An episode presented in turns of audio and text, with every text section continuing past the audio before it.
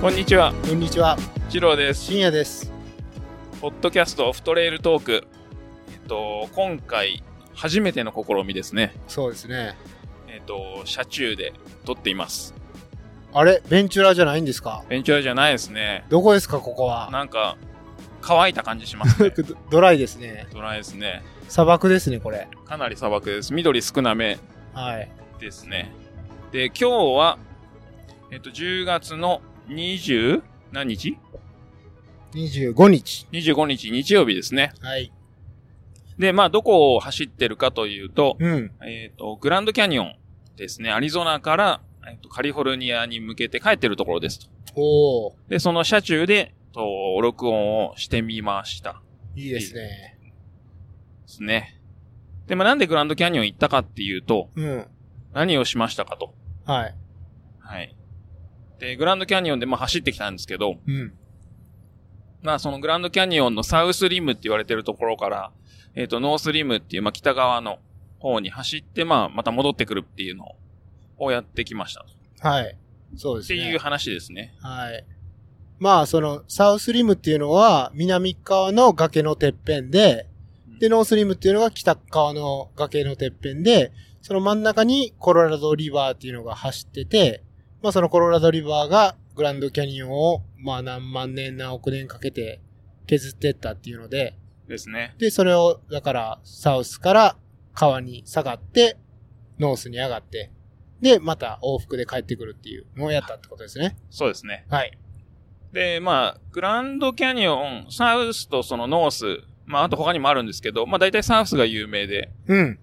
ノースに行った人は多分あんまいないと思いますけど、そうですね。いサウスわゆる観光地っていうのはサウスリムっていうことですね。はい。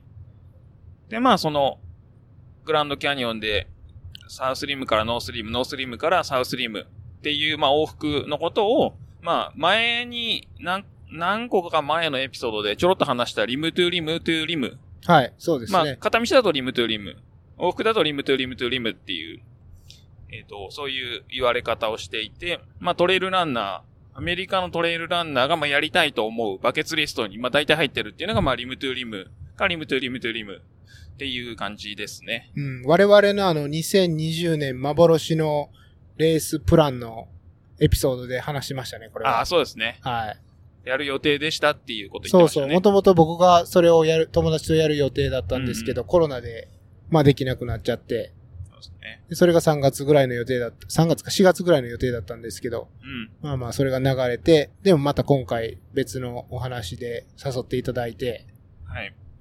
で、走ってきましたよと。そう。はい。で、まあ、この週末、実際やったのは昨日土曜日で、今、日曜日は帰ってる最中ですと。はい。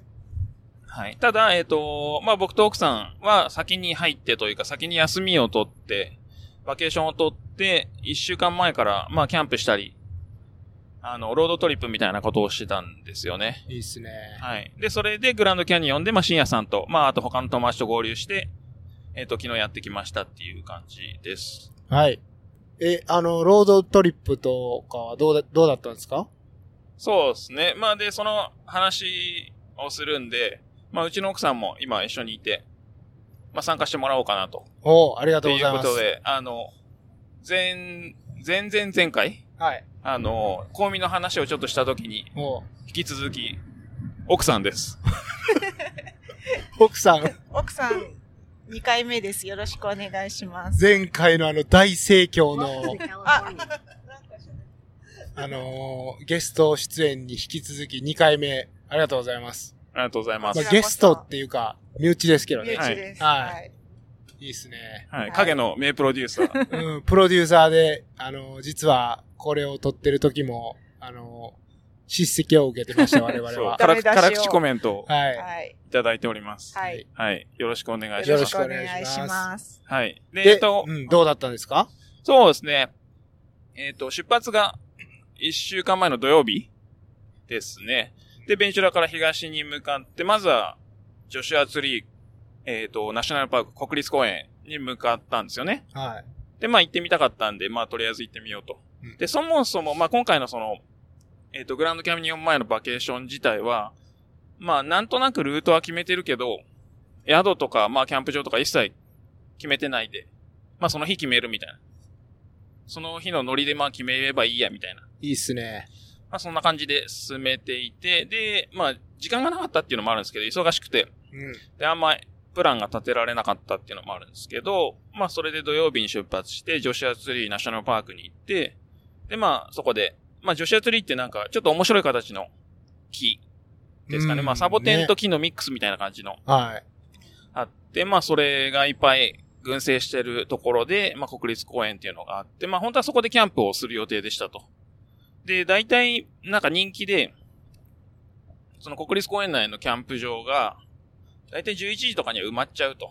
で、まあ先着なんで、まあ11時に着けばいいかなみたいな感じで行って、まあ受付のちょっと手前で、あの、焚き火用の薪を買ったりして、まあ悠長に行ったら、めちゃくちゃ混んでると。おうで、まあもう、もちろん、その先着順のキャンプ場も入れず、うんいきなりあの、当初の予定が崩れると。その日そこでキャンプする予定だったんですけど、あれもうキャンプ場ないしみたいな。うんまあ、連泊の人とかがいた場合はね、もちろんそうそう埋そうまってますから、その朝にチェックアウトした数だけ、まあ、ね、はい、空きが出ると。秋が出ると。で、まあ土曜日だったんで、うん。まあ、あの、甘く見てたと。はい。っていうので、まあその女子アツリーじのナショナルパーク自体はまあ、普通に遊んでというか、まあちょっと歩いたり、うん。ピクニックしたりして、まあ出て、じゃあどこ行こうかと。っていうので、まあ、とりあえず次の目的地がアリゾナだったんで、まあアリゾナ方面に車をビーンと行って、うん。で、適当に道すがらキャンプ場を見つけて、まあその日は結局、キャンプしましたと。おうで、なんだっけ、名前忘れちゃったけど、まあ超適当なキャンプ場で、うん。何もない。うん。看板一つしかなくて、こんもあった。あったあった。うんちっちゃいのが近づ、かなかったすごくちっちゃい看板があって、まあその奥がキャンプ場で、まあだだっ広いキャンプ場。うん。確かなんかマウンテンビューキャンプグラウンドみたいな、そんな感じの。他に人は結構いたんですか多全然い分、なかった二組ぐらい。こ怖いすなっ。ごく遠くに、キャンピングカーが1台ほうほうほう見えた。みたいおうまあサイズ的にはサッカーグラウンド多分2面ぐらいはあったと思うんですけど、うん。まあそこに2組。 で僕寂しいね。僕たちで3組目。で、まあはいもちろん水もなし、トイレもなし、まあスペースも区切られてるような区切られてないような、うん。まなある結ほ構ど。適当な。はいはい。まあでもないんいですかね。自由で、そう、良くて。うん。野宿って感じですね、まさに。そうですね。まあ、キャンプ動画全部用意してたんで、まあそこで、初日キャンプと。はい。まあ場所は違うけど予定通りみたいうん。で、それ、さっきアリゾナバでビーンって言いましたけど、な。はい。ベンチュラからそのキャンプ場まではどれぐらい運転されたんですか結構じゃないですか多分400マイルぐら い。だから600、まあ、400マイルだとすると、えっ、と、 ?640 キロですねで。すね。うん。640キロって言ったら、まあ、東京から大阪が500キロぐらいなんで、それ以上ですね。そうですね。うん。なかなかですね。さすが。大体、だから、ジョシュアツリーまでが、ベンチュラからが3時間ぐらい。うん。で、まあそこから3時間以上多分運転してたと思うんですけど。はい。で、えっ、と、キャンプ地を見つけて、うん。キャンプしてはっい。て感じですね。うん。うん。いいっすね。な。すごい良かった。よかほう。ったね。夕日も朝日も綺麗で、う。ん。夜は天の川が、バーっと真上にうん。広がって、う。うんん。いいっすね。まあ何にもないのが良かったですね。あー本当にそそういうのいいですようね。ん。うん。うんす。ごい良かったです。まあ、とはいえ、一泊でおしまいで、うん。まあ次の日もすぐ出発して、はいはい。まあ、ロードトリップですからね。動くそのうですが、ねまうあ、ん基本ですから。はい。はい。で、またさらに東、まあ、ちょっと南ですかね。うん。に、えっ、と、また違う国立公園があって、それがサワーローナショナルパークっていう国立公園があって、で、まあそこを、まあ次の目的地というか遊ぼうかなと思ってたところで、うん行って、まあそのサワーロって、メキシコえっ、と、スパニッシュうん。なのか、まあサボテンかな意味としては。はい。あ、そうなんですね。確かそんな感じのことが書いてあったような気がしますけど、はいはい。まあその、サボテンがすごいんですよ。すごいですね、あれ。ちょっと尋常じゃない数だったね。そうん。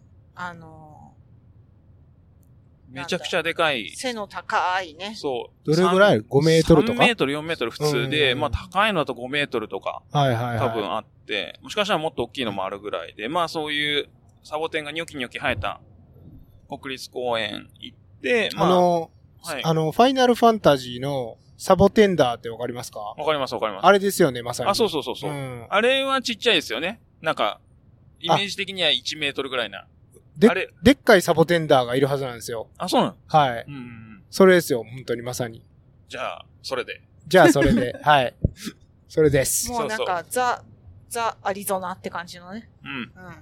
うん。うん。なんか人の形に見えたりするんですよね、本当に。あ、そうそうそう。んなん、か、こう、右手とか左手をこう、埴輪埴輪そうそう。うん埴輪みたいに上げてる感じだったり、今下ろしてるのだったり、はい。こういろんな形してて。まあ、サボテンダーってことですよ、要するに。ですね。 はい。サボテンダ ー。サボテンダー祭りですね。釣りでかわからんけど、それは。そう。で、まあそこをトレッキングしたり、まあ軽めに歩いて、あとは、えっ、と、ドライブルートみたいなのがあって。うん。うん。ああ、なるほどそうそねう。。そこをまあ、ゆっくり車で走ったりして。うん。舗装されてないようなところをそうですね。ちょっとグラベル気味のはいはいはい。ところですね。そこを行ったり。で、えっ、と、そこが、えっ、と、ツーソンっていう、えっ、と、町の、えっ、と、東西に分かれてるんですよね。ナショナルパークが。イーストサイドとウエストサイドと。うん。で、まあ、最初にウエストサイドの方、まあ、えっ、と、西から来てるんで、ウエストサイドの方行って、まあ、遊んで、で、一応イーストサイドの方も行ってみようと。うんで、まあ、行ったんですけど、まあ、イーストサイドは、まあ、行かなくてもよかったかな、みたいなち。ょっとサボテンの種類が、少違くてそう、少なかったり。こう、低い、小さめなサボテンが多かったねう。ん。うんそう、だからウエストを先に行っちゃうと、イあーーストの規模感が、まあ、あんまりうんっ。ていう感じだったんで、まあ、まあ、行ったんですけど、まあ、ウエストだけでよかったかもな、みたいな気持ちはありますけど、まあ、よかったです。はいはい。はい、で、で、その日も、まだ何も宿見つけてなくて、うん宿っていうか、まあ、どこに泊まるかみたいな。うん。で、行って、まあ、じゃあ、とりあえず、また東に、あの、走らせながら、決めればいいやって言ってたんですけど、なんか、あんまいいところが全然見つからなくって、うん。で、行って行って行って、ずーっと行って、あの、で、キャンプサイトがいいところが見つからなかったんで、うん。なんか結局、エアビーで、なんかエルパソ近郊の、はいはい。なんかエアビー見つけて、夜7時過ぎとか、7時半とかに着いて、うん。まあ、ちょっと寝るだけみたいなあ。はいはいはい。感じになっちゃいましたね。ああ、そうなんですね。うん。エルパソって言ったらもうテキサスですね。そうですね。ブブレイキングバットですかねブレイキングバットですね。はい、ブはい。レイキング。ブレイキングバット感ちょっとありましたね。グ。 そうなんですか。ああ、あの、砂漠の感じとか、そうそうそう。建物の感じとかですかそね。うそうそう。イイエエロローフィルターかかってるかもしれないと思い込んじゃうような感じというか。ー。ああ。それはあ、土とかが黄色ってことそう、なんか雰囲気が、なるほど。うん、おー、いいですね。っていうところで。うん。で、翌日は、まあそれが、まあえっ、と、うちの奥さんも僕もずっと行きたかったところうん。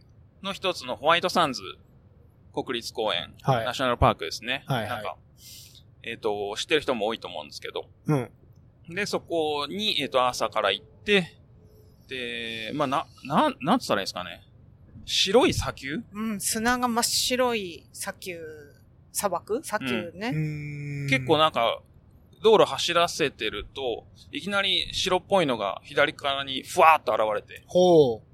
うん。うん。で、中入ると、まあ一面白いというか、その、そこに入るまでの大地は別に白じゃなくて普通に黄色とか普通です赤とか普通です。そういう感じなんですよなんかね普。通の道路を走ってると、なんか、あれ左斜め前方ちょっと白くないみたいな。うーん。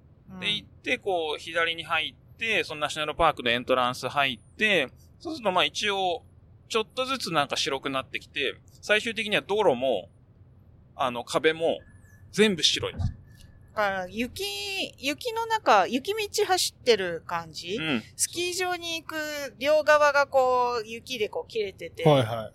道路除雪してあるみたいなところあるじゃない、はいはい。そういう感じの。え、その道路が白いのではも砂道路がに、砂がこう来ちゃってるから、あー真っ白。うん。その白は何し塩の白ですかいや、えーなんだろう、白い砂っっていう、そういう。地層なんだと思います。ああ、なるほど。うん。で、すっごい細かくて、はい。サラサラしてて、うん。すごい。気持ちいいの。うん。うん。おーそう。で、そこもなんかトレッキングコースがあったり、あの、ピクニックエリアがあったり、うん。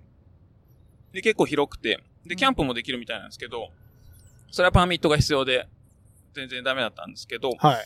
うん。で、そこ、いろんなとこ歩いたり、で、ずっとサンダルで歩いてたんですけど、まうあ、ん裸足になって歩いても超気持ちいいし、おーうんいいっすね。そうそう。めっちゃいいとこでしたね。うんなんか本当は、ソリとかあったら、あ、そまうそたう、さいらたにいた楽。しかったかもしれない。うんうん。うんあーあー、あ、角度が結構ある感じのところもありとます。ころもあって。うんああ、なるほどね。なんかあの、スノーボードみたいなのをしたりする人もいますよね、そういうのでね。うんううんサンドボードっていうのかな。そうそうそうそうわかんないですけどはいなるほど。いいですね。そんな白い砂丘って、なんか、海岸で白い砂のところとかあるけうんうんど、うんその内陸で白い砂のね、とこって珍しいんじゃないですすごいか不、思議だった。うん、結構唐突に現れるんでう、んうん。めっちゃ不思議でしたね。うん。今ちょっとあの、事故車を見て3人、ちょっと、 息を飲みましたね。なんか、 なんだったんだ ろう。木、木が散乱してた。危険がいっぱいだそう。そう。まあ、あの、アメリカのフリーウェイ、まあ、ハイウェイというか、は、事故車 か、バーストしたタイヤか、うん。えっ、と、車とぶつかった動物の亡骸か、ああ。そういうの多いですね。。多かったですね。うん。しかちすいません。はい。はい。で、その白いホワイトサンズに行った後はどそうですね。ホワイトサンズ。ズに行った後は、えっ、と、ちょっと近めのところ、それでもまあ3時間ぐらい離れてるんですけど、うん。同じニューメキシコの中に、えっ、と、カールズバット洞窟国立公園っていうのかな、うんがあるんですけど、それが結構午後早めに閉まっちゃうと。はい。っていうので行こうと思ったんですけど、行けなくて、うん。で、あ、じゃあどうしようって思った時に、そしたらそのさらにちょっと近く、1時間南の方に、えっ、と、グアダルーペ、えっ、と、山脈国立公園だっけな。そんな感じの、こ別の国立公園があって、で、そこでキャンプできるって書いてあったんで、それはテキサス、そう、テキサス。。はいはいはい。で、そこのテキサスの国立公園に移動して、で、まあ、午後はそこをハイキングして。なかなかの登りのそうそハうイそクアッう。プで。なんかね、テキサスで一番高い山がそこにあるらしく て。おー。いや、行ったじゃそうなんでん。すよ。そうそう。いや、結局登れなかったから、あの、あー最後まで。登頂はできなかったそうね。そうう。ん。そこのコースを、まあ、ちょっとゆっくり歩いたりして、はいまあ、登頂はしてないんですけど、まあ、トレイルというか、して、はまあ、トレッキングして、まあ、うんキャンプして、っていう感じで、その日は終わりましたね。ほうほうほうん。うん。そう。で、翌日に、その、行きたかったカールズバット、洞窟国立公園に朝一から行って、う。うん。で、それもなんかすごい、え、多分アメリカで一番でかい鍾乳洞うん。おー。ううん。なあるほのどね、日本の秋吉台とかの何倍だろうね。うんもうちょっと考えられないような大きさのそうそうそう。鍾乳洞。うん。うん。なんか、地下に入っていくような感じのとこそろうですかそうそうそう。うん。はめっちゃ下るんですよ。いはい。で、エレベーターとか用意されてて。あー、そうなんですあの、ね。まあ、足の悪い方とか、はいあとはまあ、登りが辛い方うん用に、えっ、と、まあ、エレベーターとか用意されてて。うん。え、一般の人ははしご階段あの、普通にね、あの、スロープすあの、スイッチバックで降りられるあよ。ー、なるほど。はい。登りは全員エレベーターじゃないそう、今は、えっ、と、上りで帰れるようにはなってなくって、なんかコロナのせいで、一はいは歩いはい通行になっちゃってて、なるほどね。降りるのはスロープで降りそうて、そう登で、りは。降りるのは、エえっレベーターと、まあ、それこそ足腰の悪い方とか、車椅子の方は、えっと、最初からエレベーターで降りるのもできます。なるほど。で、降りると、下にまたさらに広大なエリアが広がってるみたいな。おーすごかった。めちゃくちゃでかい。あの、マレフィセントの、マレフィセントわかるわから映ん画。映画、なんだっけ知らないです。知らないうん。 じゃ、カットで。いやいいやいや、カやットしなくていいよ。別に僕が知らないだけですかマら。レマレフィセントって、アンジェリーナ・ジョリーが、あの、魔女魔女の役、魔女、あの、眠れる森の美女だっけの魔女の役やってる。うん。う。うんん。はが映画ね。うん、映画が、要はコウ、コウモリみたいな役なんだけど、んコウモリの形した魔女みたいな。いその一族、種族が住んでる洞窟みたいな感じだった。うんすごいのそうなんですね。うん。うん。うん。え、鍾乳洞ってあの、白い、そうそポうそうトそポう。ト垂れてきてるようなやつですそかう。で、なんかすごい変な形の柱みたいなのがうん。できてて、はいで、あの、天井からつららみたいなのが、うん。もうなんか、何万本みたいな感じの。ええー、そう、もうすごかった。うん。そう。それはすごそうですね。うんあれ、すごかったね。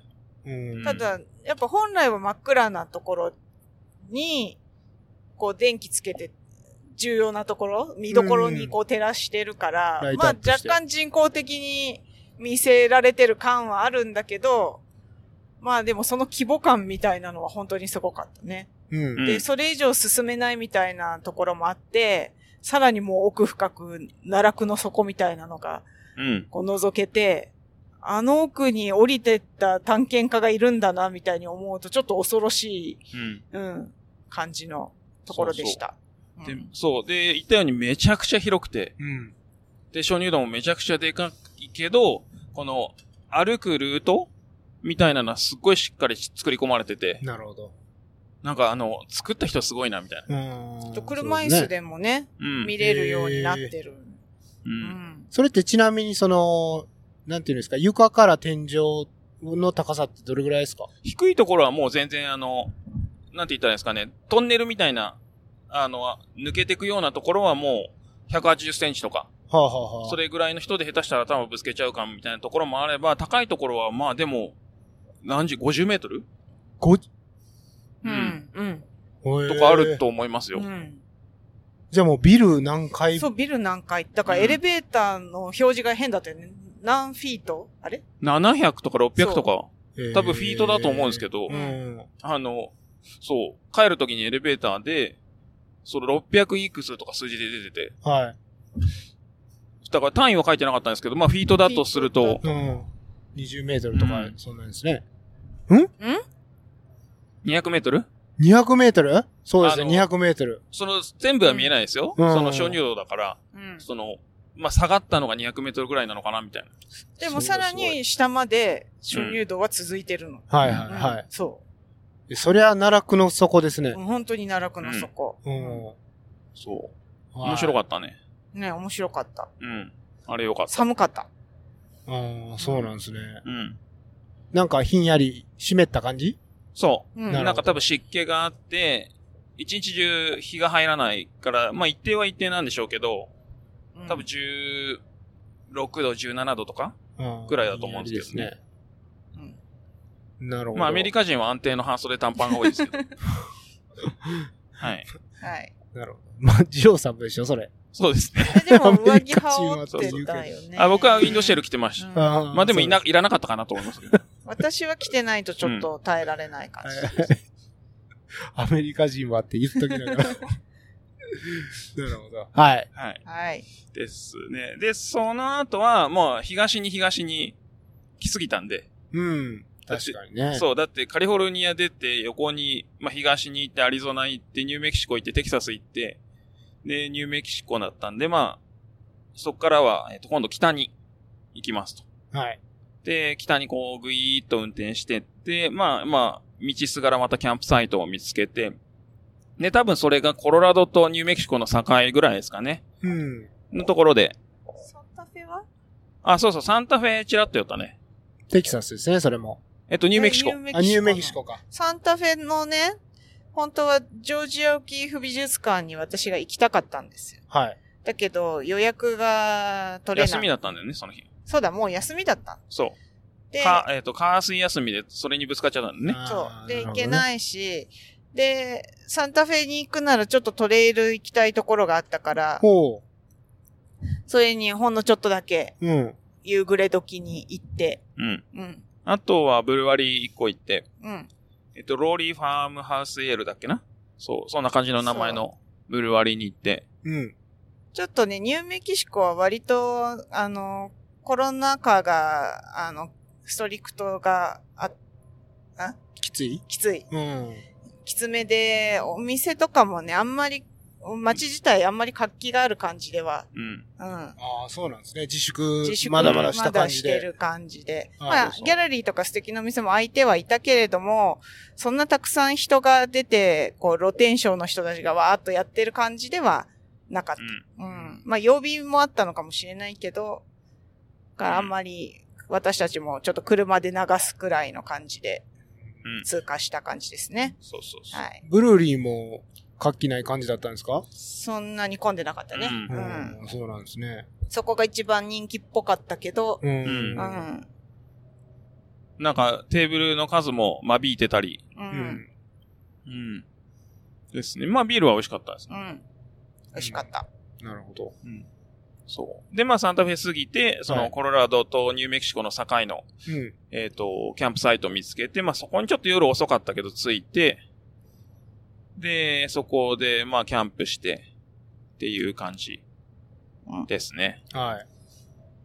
そこ良かったんでしょ RV キャンプうん場うん。そこはすごい、お手洗いとシャワールームがすごい綺麗で、うん。すごいあったかいホットシャワーが浴びれて、はい。はい。なんかこのキャン、キャンプしてるのにこんな熱いホットシャワーが浴びれるなんてっていう感じの、いいですね。はい。すごく綺麗でした。はい。はい。めちゃくちゃ寒かったね。そう、すっごい寒か多った分。マイナス行ってたかなっていう。うん。で、最初テント張ろうかと思ったんですけど、もうなんか寒くて諦めて車中泊しましたね。ああ、そうなんですね。うへえ。なるほど。そ臨機応変にね、その辺は。う。うん。うん。めっちゃ寒かった。凍ってたね。。凍ってた。ああ、そうなんですかうん。窓とかね、霜張ってる。霜霜っていうの うん。かなうん。凍ってたね。はいはいはいはいそうそなるほど。寒かった。う。うん、でも、ホットシャワーで生き返りました。うん。、うん。そう。で、僕はもう寒くて、めんどくさいっつって、シャワー浴びなくて うん、うん、うん、あの、小汚いまんまで、とりあえず出ましたね。うん。なるほど。うん。で、コロラドに寄って、で、また違う国立公園に行ったんですよね。で、それが、えっ、と、メサベルデ国立公園っていうところで、うん。うん。うん。まあ、すごい簡単に言うと、えっ、と、すごい昔の人たちが、えっ、と、崖に住んでた家とかがあるんですよね。ああ、はいはいはいはい。うん。すっごいなんかね、ちょっと、まあ、グランドキャニオンで言うと、その、壁うん。みたいなところに家を作って、まあ、掘って家を作ってそこに住んでたみたいな。岩の崖の中にそう。住居を掘り、掘って作るみたいなそ感う、じですか岩ね。が天井代わりになっていて、張り出した岩が天井代わりになっていて、その下になるほど。自分たちで作ったレンガみたいなので、こう、を積んで居住スペースを確保してたみたいな。うんほうほでもそこに、そのす居住スペースに降りていく選択をしたっていうのがすごいそうね。ねっていう。う。うん。どうやって行くんだみたいな、そもそもっていう。んうん。だから、あの、遠くから見るしかできないんですけど、うん近寄ることはできないんで。はい。で、まあ、そこ。うん。なんかだいぶ面白かっうん。すごかった。それって、き規模はどれぐらいなんですか何世帯っていうか何た。軒ぐらいあるっていうか。なんか場所場所で全然違いましたね。なんか、集落みたいなサイズもありましたし、うん。多う分ん、 20世帯とかほうーん。うん。なのかね。うん。なんかその一箇所にあるだけじゃなくて、な、何箇所にも分かれて、うん。うん、あるからう、ん。なんて言えばいいんだろう。ね、わかんない。うん。まあ集落そうそうみたいな感じですね。うん。まあ、はいそはれいも、すごい、えっ、と、メサって呼ばれてる、なんか、切り立った大地みたいな、うん。のところに、まあ、車でずーっと上がってって、で、そこからさらに車で、中に入ってからも移動して、見える、やっと見えるみたいうん。な。だから、なんでこんなとこに住んでんだみたいな気持ちにはなるんですけどう、ん。そこもまあ結構面白かったね。うん、いいですね、なんか。面白かった。うん。うんあと、象形文字うんっ。ていうんだっけ象形文字う。ん。が壁に彫られてるところ見に行ったりとか。で、そこまであの、ハイキングというか、トレイルがあって、うんで、歩いて見に行って、っていうのをしたりとか、はってい。いうんですね。そう。で、メサベルではそれぐらいかな。まあ、結構広いところで、だから基本車移動。で、ですうんポイントポイントは、ちょっと短めのハイキング、トレイル歩くっていう感じよねう。ん。ですね。うん。で、メサベルデを出た後は、えっ、と、西に向かって、はいまあ、。西というか南西というか。うん。で、そうすると、コロラドとニューメキシコと、えっ、と、ユタとアリゾナ、まあ、4州の境目があるんですよね。交差してるところですね。そうそうそうまさにそうで、まあ、そこが、フォーコーナーズって呼ばれてる、まあ、ポイントがあって。はい。うん。で、まあそこ、とほぼ通り道だから行こうって言って、で、行ったんですけど、そこが、えっ、と、ナバホ族。まあ、えっ、と、ネイティブの方の多分地域。うん。で、ネイティブの方って今なんかすごいセンシティブに、あの、コロナなんで、いろいろ営業してなかったりするんですよね。で、そこの地域もクローズになっちゃってて、はい。もうそこ自体に入れないみたいな。うん。そこの地域全体に。っていう感じでしたね。まあ、せっかく行ったんですけど、クローズドでダメでしたと。はい。ですね。で、まあ、それはダメだったんで、まあ、しょうがないんで先に行って。で、次が、えーと、モニュメンモニュメントバレー。うん。ーですね。モニュメントバレー。まあ、行ったことなかったんで行ってみようと思って。うん。いいっすねう。ん。で、それで、その、フォーコーナーズの方面からモニュメントバレーに行くと、途中であの、フォレストガンプポイントっていうのがありますと。フォレストガンプですよ。はい。皆さんご存知の。うん。僕も行きました、そこ。うん。で、まあ、僕たちも行って、はい。しんやさん、そのシーン覚えてますうん。覚えてるしう、ん。まあ、えっと、僕はそこに行ったんですよ、去年の11月に。うんうん。で、フォレストガンプの、うんえっと、仮装をして、その道を実際に走るっていうこと をや,、やりました。そうすると、えっと、まあ、アメリカ人というか、その、観光で来てる方たちは大喜びで、た。うん。えっと、写真を撮ってくれと、お願いされました ね。スターだ なるほ。ど。うん。そうだから、もちろん映画のシーン知ってるしう、うんん。。うん。えーそれって、YouTube とかに上げてないですか上がってます、上がってあじゃまあ、す。それ、小ノートに。もうめちゃくちゃ有名ですよ、これ。まあフォ、レえストガンプが深夜さんがやったこといが。や、違うわ。違うよ何違言ってんうのわ。フォレストガンプの話をしとんねん。私が言ってるのは、深夜さんが、その撮った動画を YouTube とかに上げてないんですかって 言って。あー、それは上げてないですね。あーはい。そうか僕のツイッターに上げてて、その二郎さんが、うんあのーモニュメントバレー行って、フォレストガンプのところで載せてた写真のところに返信して、うん。僕の写真を貼り付けときました。うん。じゃあまあ、それは小ノートに貼っておくとして、はいはいはいまあ、すごい簡単に言うと、まあ、振りがなかったんですけど、うん。 まあ、フォレストガンプポイントに、まあ僕たち二人行きましたと。うん。まあでも、そもそも見たことねえっていう。うん。そう、私たち、あ、私は見たことあるよ、フォレストガンプ映画はね。はいはい。でもうん全く覚えてない、そのシーンも。あーで、僕は全く見たことないんで、はい。あの、トム・ハンクスのあの、おじさんが出てることぐらい、まあ、しか知らない。はいはいはいはい。けど、まあ、とりあえず行ってみるかと。そう、でもきっと走ってたんだろう、くらいのね。そうそうそう。いや、だから、そ の、トム・ハンクスが、えっと、まあ、フォレストガンプうが、ん。まあ、走り出すんですよね。うん。で、えっと、どこ、どこかなその、彼の住んでた、うん。あの、町からど、うんずーっと走って、うん。で、モニュメントバレーで、うん。その、変えることを決めるんですよ。もう走るのやめようっつって。うんうん。うんで、こっから帰って走ろうっていうのがそのモニュメントバレーで、あー結構有名なシーンなんですよね。 覚えてない。うん。まあ、それをうん見ないでいくとは、なんていう潜りだっていう話ですよね。しかもだって考え、考えずに行ってるから。そうそうそうう。モニュ、あれ、モニュメントバレーじゃないみたいな感じでうん。近づいてったからね。そうそうそう。そで、なんか、フォレストガンプ知ってるみ たいな。フォレストガンプポイントある。じゃあ行ってみるかみたう。いそううそうそう。ん、なるほどね。な。うん。うん。で、電波がね、入ればね、チェックできたんだけどね、動画とかね。そうねあー全然県外で、そん確なかのに。確認すらできず。うん。うんそうそまう。あ、帰ってから見ようと。そうそう。 うんあの、イージーライダーっていう映画も、そのモニュメントバレーで撮影されてて、うんそれもすごい、あの、いいシーンなんで、うんそれもぜひ見て想像力を湧き立てていただきたいですね。はい。はい。宿題ですね、これは。宿題ですはいフォレストガンプとイージーライダはーいの、そのシーンだけでもいいんで見てくださ。はいい。来週答え合わせしま しょうか。 そうですね。テスト出るぞ、来週。うん。はい。大丈夫です。頑張ります。はい。はい。そう。で、まあ、モニュメントバレまあ、フォレストガンポイントの後にモレモニュメントバレー自体にまあ近づいてって、で、まあそこでキャンプ。で、キャンプサイトを見つけたんで、まあそこでキャンプしましたと。で、最初キャンプサイトでググったんですけど、あんまいいとこなくて、で、まあしょうがないからエアビーするかなと思って、エアビーしたら、したらというかエアビーで調べたら、あの、キャンプサイトが出てくるっていう。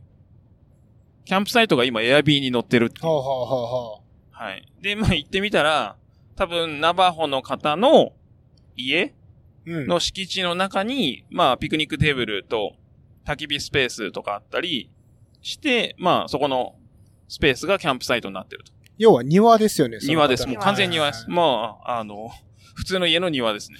まあ、ただ、ただ広いっていうだけです。まあ確かにでも庭を貸すってなったら、エアビーうんって。いうのはうん。わかるような気がしますね。そうそう。で、しかも、まあ、その、Airb っていうシステムを使えばいいだけだから、うん。あの、まあ、すごい楽なんだと思います。で、安かったんで、まあ、ちょうどよかったですね。24ドルとか。ううん。ん。 94ドルだった。で景色はモニュメントバレー見えて。まあ、目の前にドーンっていう。いいですね。そう。で、ワンコが何匹か、そこに住んでるのがついてきて。うん。うん。そう、まあ、それが決め手のになったんだけど、敷地内にチワワがいますって書いてあっ たんで、ここにするって、おーそう。なるほどまあ、いくつかあった中の、どれにしようっていうので、うんはい。それで選びましたね。うん。で、まあ、なんかそこのおばちゃんもすごいいい人で。はうん。うんで、まあ、エア、えっ、と、Wi-Fi あるって言ったら Wi-Fi あるって。い。うんうん。うん。で、まあ、あんま強くなかったんで、フォレストガンプは見れませんでしたと。うんはそう。あ。なかなか弱いですね、それ。なはかなか弱い。あの、その、そのおばちゃんの家から離れれうばんはいはいはい離れるほどどんどん弱くなるっていう。いはいそう、はいだ。から、そうね。テントを張った場所が家から離れすぎてたね。うんじゃあ仕方がないですね。はい。ね。で、まあ、まあ別に景色もすごい良くて。うん。うんで、まあ焚き火コーナーもあって、は夜な夜なずっと焚き火してて、い。で、まあちょっと怒られる。 あれそれはそれは私にでしょそずーっとね、うん。あのー火を、火に向かってパタパタパタパタ、うんう。。まあうちわでうねち、わで仰いでる音が、はい私テントの中で気持ちよく寝てるのに、そう、うん先に寝てたんですよ。そう、うパんタパタパタパタパタパタパタパタ聞こえてきて、はうい。るさいってなそう、僕はまあ焚き火をしながら、まうあんその星空の写真とかを撮ってたんですよ。はいはいはで、まあ焚き火楽しいじゃないですか。い。楽しいですよ。で何時間でもできますよ。そう、一人でその焚き火しながら星空の写真撮っわかてるビール飲んでってやってうんて、それはわかで、るまあちょっと火が弱くなってきたらパタパタ仰ぐわけじゃないですか。そりゃそうですよ。聞いちゃいます。そう。で、うんまあ、それをやってたら、で、まあ、いい加 減、まあ、もう、10時過ぎたのかなぐらいに、まあ、そろそろやめようかなと思って、うん。あの、テント入ったら、はいはい。あの、めっちゃおこう。もう焚き火臭いわ。うん。うん。 そう。パタパタうでる寝さられかへっんたかかっらたしって。寝られなかったわ。うんではいちょっとおこでしたね。あ、だから、うるさいわとは言ってないってことですよね。そうそうそうう。ん。だから別になんか、寝てんのかなみたいな気持ちでやってるわけですよ、こっちは。はいはいはいずっと、ずっと耐えてたんです。うるさいなーって思いながら。で、途中で、あ、パタパタが止まってそろそろ撤収かなと思ったら、うん。プシュってビールの缶を開ける音が聞こえて、まだ飲むんかと思って、またね、寝れなくて、イライライライライライはいいラやしてました。はい。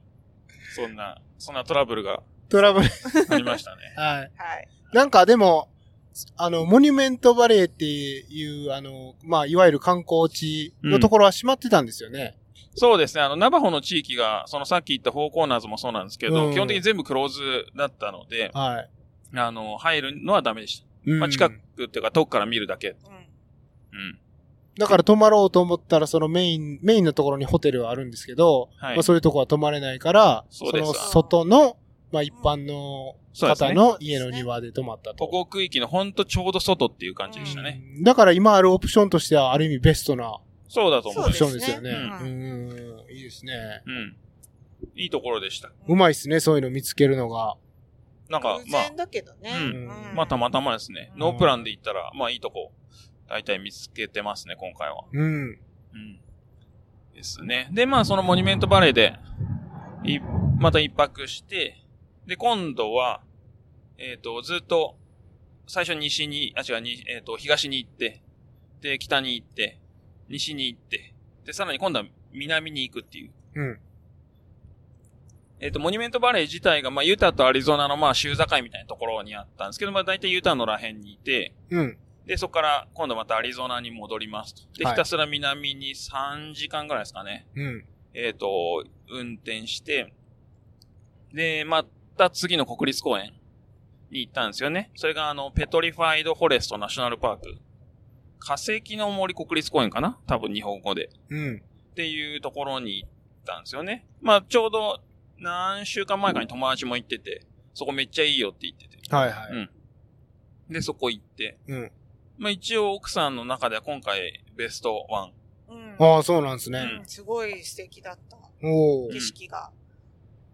そなんう。、なんて言えばいいんだろうね。地層の、ニョキニョキ。地層のニョキニョキ。あ ーなんか岩がそびえ立ってる感じ岩、岩もそうなんだけど、なん、なんて言うんだろうな白っぽいんだよね。ブル、ブルーメサっていうポイントがあって、はい。そこはなんかね、火星じゃないな。なんか宇宙っぽいの。白とブルーと。まあ、紫とかうんのそう、レイヤーの、ええっ、と、まあ、地質なんですよね。で、そのレイヤーが見えるんだけど、それがまあ、ボコボコボコボコしてて、マーブルチョコみたいに。マーブルチョコ。うん。うん。はいはい。まあ、マーブルチョコみたいにカクカクしてないんですけど、うん。まあそういうのが、はいはい。マーブルチョコってなんだっけあの、いちごとち、いちごチョコレートと、あの、茶色いチョコレートそれと。アポロちゃうのアポロちゃん、そう、アポロ、 アポロ。マーブルチョコレートじゃない、じゃない。 マうそうーブルチョコは M&M みたいなやつだでしょから、おにん、おにぎり山みたいな形のこう、ボコボコが、うんう。うんうん。ん。その地層のレイヤーになっててそうそう、アポロ、アポロ。アポロを連呼するジロさそんう。そう。 っていう、はいはいまあそのアポロの層みたいなのが白と紫とブルーみたいな。へえ。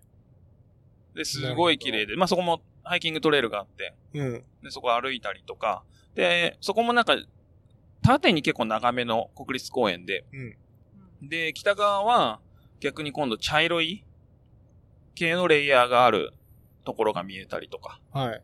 はい。で、あとは、えっ、と、木が化石になったのがもうゴロゴロゴロゴロしてて。はだい。からそ、要は昔はそこは森林だったんだよね。うんうんで、な、なんだろう。何かで埋もれて、その、丸太の状態の木が化石化してる、そうそうそう。で、それがまた。へ今地表に現れてきてーうるん。っていう。で、でくも、そう。で、崩れてないところは山みたいに残っていて、ああの、アポロチョコみたいに、うあの、ニョキニョキしていて。ん。うん。で、それでレイヤーが見えてみたいすごい私たち表現力が乏しい。まあ、マーブルチョコみたいな、アポロチョコみな。たいまなあ、し。ょうがない。ちょっとほうほね、うでもその木の化石が、ありがたみがないくらいたくさん、ううんん。なるほ要ど要は森林だったわけだから仕方がない。確かにいっねぱい。あるのは仕方がないんだけど、うんうん。ちょっと本当にありがたみがないくらい化石だらけで、うん。最初はものすごい興奮してたけど、最後の方はもういいよね、みたいなうんくらいすごかった。はい。うん。よかった。あそこよかったうね。ん。確かに。え、それ基本的にはその森林の化石なんですか他の、その森林っていうか、その、森林だったと思うんですけど、はい。残ってるのは化石化された、うんあのー、丸太うん。がポコポコポコポコ落っこちてるだけなんです。だから葉っぱとかは見えないんですよね。うん。はいはうん。だからその太いログというか、うん丸太がポコポコポコポコ落っこってる。なるほど。で、生き物の化石はうんもう発掘されて、あの、ミュージアムみたいなところあ、ー施設にもうい移動させてあっなるて、ほど展示されてる感じ、うんうん。うんでしたね。うん。うん。そうそう。まあでもよかったね。うんすそごこかったはナンナンバーワンだんですね楽しサイさんにとっては。えブルーメサがすごかったです。そう。うん。そう。で、まあその、えっ、と、ペトリファイドフォレストナショナルパークっていうのを行って、その後はまた、えっ、と、今度は西にちょろっと行ったところに、うん。あの、メテオクレータおー。ーがあるんですよね。そのはい隕石でできたクレーターが、あの、あるところがあって。うん。で、そこ通り道だったんで、寄ってみたんですけど、あの、まあ、良かったんですけど、良かったっていうか、まあ、クレーターだ、みたいな。すっごいでっかいクレーターで。あの、富士山のお鉢みたいな感じ。 はい。うん。そう。ただ、まあ、あの、個人の持ち物なんですよね。なんすか。ごいな。で、えっ、と、エントランスフィーというか、まあ、入場料が1人22ドル。はい。なかなかあの、取るなと。そうですね。うん。なんか昔は15ドルぐらいだったんですけど、うん。なんか今22ドルって値上がりしてて、はい。あの、しかも閉店、閉館間際かな、うん、みたいな時に行ったんで、あの、クレーター見て終わるみたいなうん。感じでしたね。ちょっと、ちょっとがっかり感。クレーターはその、全貌見えるんですかちゃんと。見えちます、見えます。。ょっと高台みたいなところから。そうそうそうそうああの、要は、そのリ、リム。であー、リムに上がれるんですかリムに上がれるんだけど、うんなあの、そこには降りられない。はいはいはい。そうん。なるほど。いいですね。なんか、まあ、聞いた感じでは、大きいスケールな。いや、う。めちゃくちゃでかくめちゃてくち、ゃでかい、うん本当そ、の、僕 iPhone の、えっ、と、11? で、あの、ウルトラワイドっていう広角レンズで撮れるんですけど、はい。それに収まらないですね。おー。っていうぐらい近いところから、その、縁から見れるんで、はい。で、まあ、それぐらいでかい感じの、うん。うん、クレーターでしたね。おなんか本当に、ここに民家とかがなくてよかったねっていう感じの、ものすごい大陥没。はいはい。まあ、まなんか結構、すっごい昔だったらしいんだけど、あそうでしょううね。んそう。まあまあ、面白かったです。はいちょっとなんか、入場料値上がりしてて、あれだなと思いましたけど。しかも一人ってね、普通ねう、ん車一台でいくらとかなんですけど。そうそうそうそうんですね。はい。で、その後は、えっ、と、フラッグスタッフっていう、うんまあ、アリゾナの結構大きい町はいはいには移い。動して、えっ、と、今回、まあ、えっ、と、一回エルパソ付近でエアビーしましたけど、うん。それ以降は初めてまともなホテルに泊まりましたね。はいはい。うん。キングサイズのベッドに。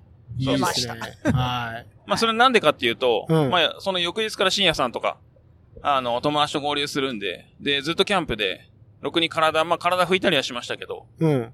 あの、まあ、洗ってなかった、まあ、臭 い、汚いうん。感じだったんで、まあ、その、まあ、皆さんに会う前に、はい。ちょっと、あの、身をお清めてそううん。しようっていうことで、まあ、フラッグスタッフ行って、まあ、ホテル取って、で、まあ、ブリュワリー見つけて一杯飲んで、うん。っていう感じですね。なるほどあ。とは、まあ、残した仕事をちょっとやるとか、そんなのもありましたけど。はい。フラッグスタッフって、あのー結構コーチトレーニングとかでもそうで有すね。名な場所なんですね、うん陸上のね。うん。うん。それこそあの、ジム・ウォームスリーとかが、そうとそか、えっうんと、誰でしたっけあの、ヒゲのおじさん。う。うん。うんじゃなくて、えっと、アあのントン違う、ロブ・クラーそう、そう、ロブクラとかが住んでるんですよー。うね。ん。うん。あと、あれですよね。あの、今ちょっと闘病中の、あー、プージあ、そうそうそう。ー。はいはいはもうい。彼も確かフラッグスタッフですよね。かもしれないですね。うんはいはいはうん。い。いいですね。